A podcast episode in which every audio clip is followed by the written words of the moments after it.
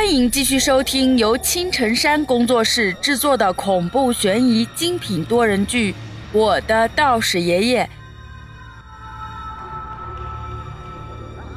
第五十四章：一个阴谋。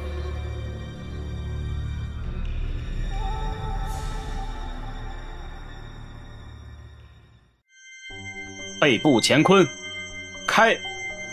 此时此刻，我已经顾不得其他了。唯有干掉面前这些怪物，我才能逃出升天。然而，意想不到的一幕发生了：那些鬼魂和行尸，竟然对于我的背部乾坤免疫了。这下玩大了！来呀，李二，你不是很厉害的吗？啊哈哈哈！其中一个满嘴獠牙的行尸嘶吼着向我扑来。这些行尸居然还有思想，看来那个邪道是有意对付我的。这次的行动，一切都是对我而来。偷盗尸体，只是为了把我引出来吗？不好意思啊，刚才我只是摆一个姿势而已。其实我想用的只不过是老驴弹腿这一招罢了。我一脚踹开离我最近的那个行尸，擦了把汗。尴尬的笑了笑。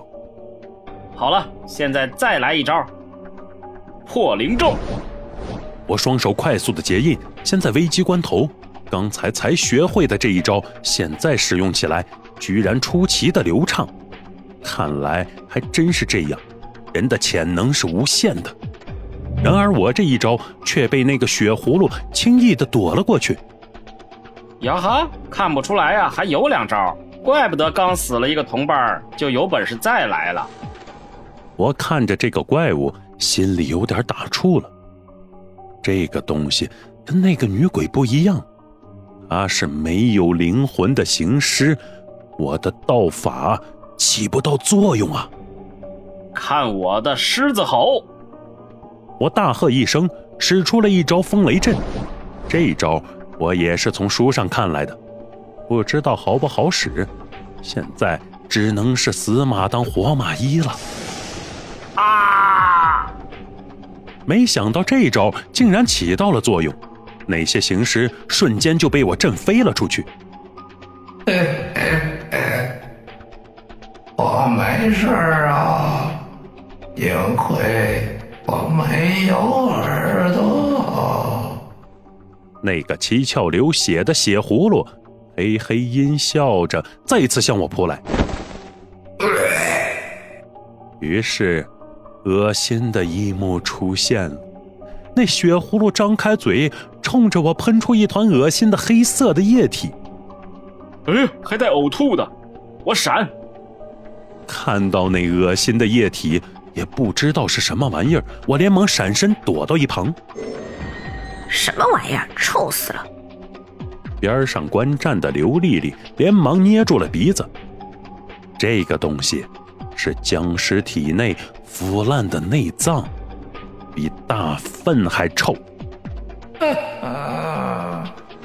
现在知道我为什么叫血葫芦了吧？那玩意儿看着我捏着鼻子后退，以为我是害怕了他的恶心攻击。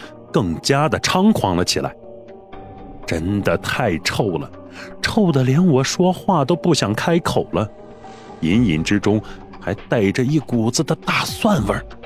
这货究竟是吃了什么东西？我捂着鼻子，一边想着对策，一边躲闪着行尸的攻击。太上台星，应变无停，驱邪附鬼，道气长存，急急如律令，射！就在后面的血葫芦紧追不舍的时候，我心里默念着咒语，猛地转身，对着那玩意儿一指：“哈哈，给你杀个回马枪！”我大喝一声，本以为这招会起作用，然而下一幕我就忍不住的愣了，因为，因为我的手指刚好塞进了血葫芦的嘴里。哎呀，恶心死我了！看我破！法术已经起了作用，那血葫芦的脑袋“轰”的一声就破碎开来，只是那恶心的液体弄到了整个房间，这叫一个臭啊！其他的几个行尸此刻已经被刘丽丽收拾的差不多了。不愧是东北的出马弟子，收拾这个玩意儿就是在行，比我这个半吊子的道士好了不知道有多少。就在我愣神的时候，刘丽丽猛地一盆水就泼了过来。哎哎，你干嘛？这一盆水把我弄得有点不知所措起来。还说呢，看你身上臭死了。刘丽丽厌恶的捏着鼻子，从嘴里挤出一句话：“老子还不是为了干掉那些行尸才弄成这样的呀？有没点良心？早知道我就不来这里了。”我嘴里嘟嘟囔囔着，就走进了洗手间。好不容易把身上那些污秽之物洗干净了，我才悲哀的发现，我忘记拿衣服了，真是尴尬呀！外面站着的是刘丽丽，一个女生，我要是就这样出去，搞不好是要被当做耍流氓抓起来的。哎，那啥，刘丽丽啊，能不能给我送个衣服进来？我从卫生间里露出一个头。对着外面喊道：“给你。”说话间，刘丽丽就扔了衣服过来，我连忙伸手接过来，穿上之后，才一脸羞涩的走了出来。此时这个情景，有点暧昧呀。这大半夜的，孤男寡女的，独处一室的，而且我还刚沐浴更衣，下一刻。是不是要发生点什么呢？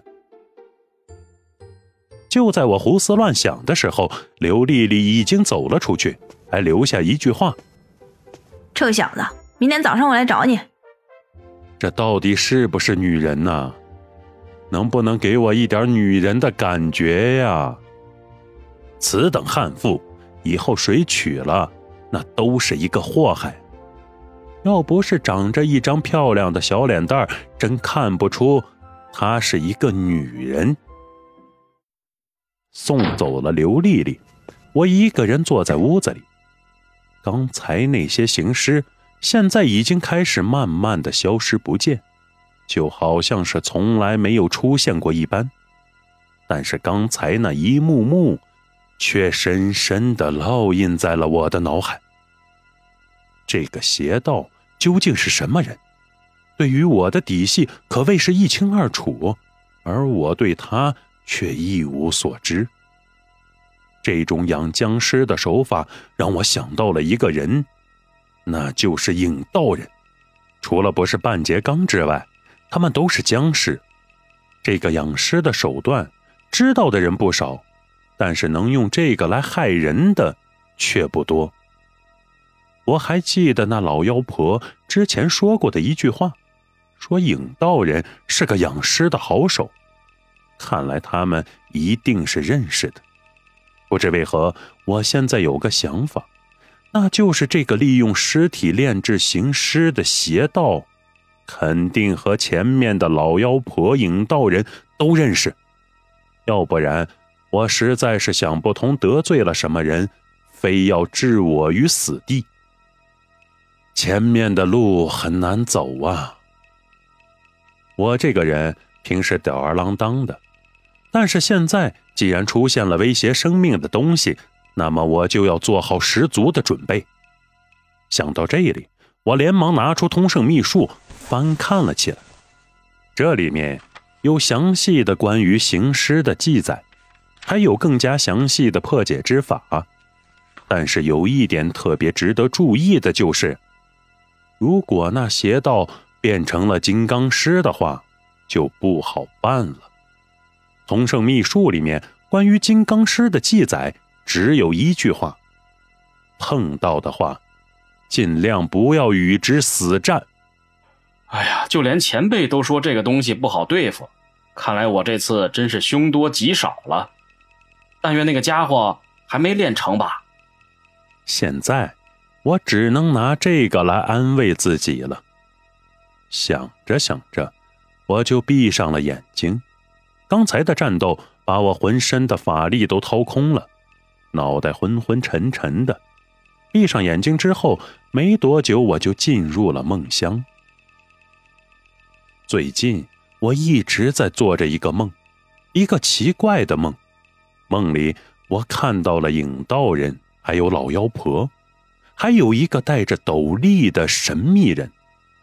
他们跪在一个神像的面前，十分的虔诚。以上就是为各位播讲的第五十四章内容，感谢各位的收听，欢迎您订阅、评论、转发本专辑，下集精彩继续。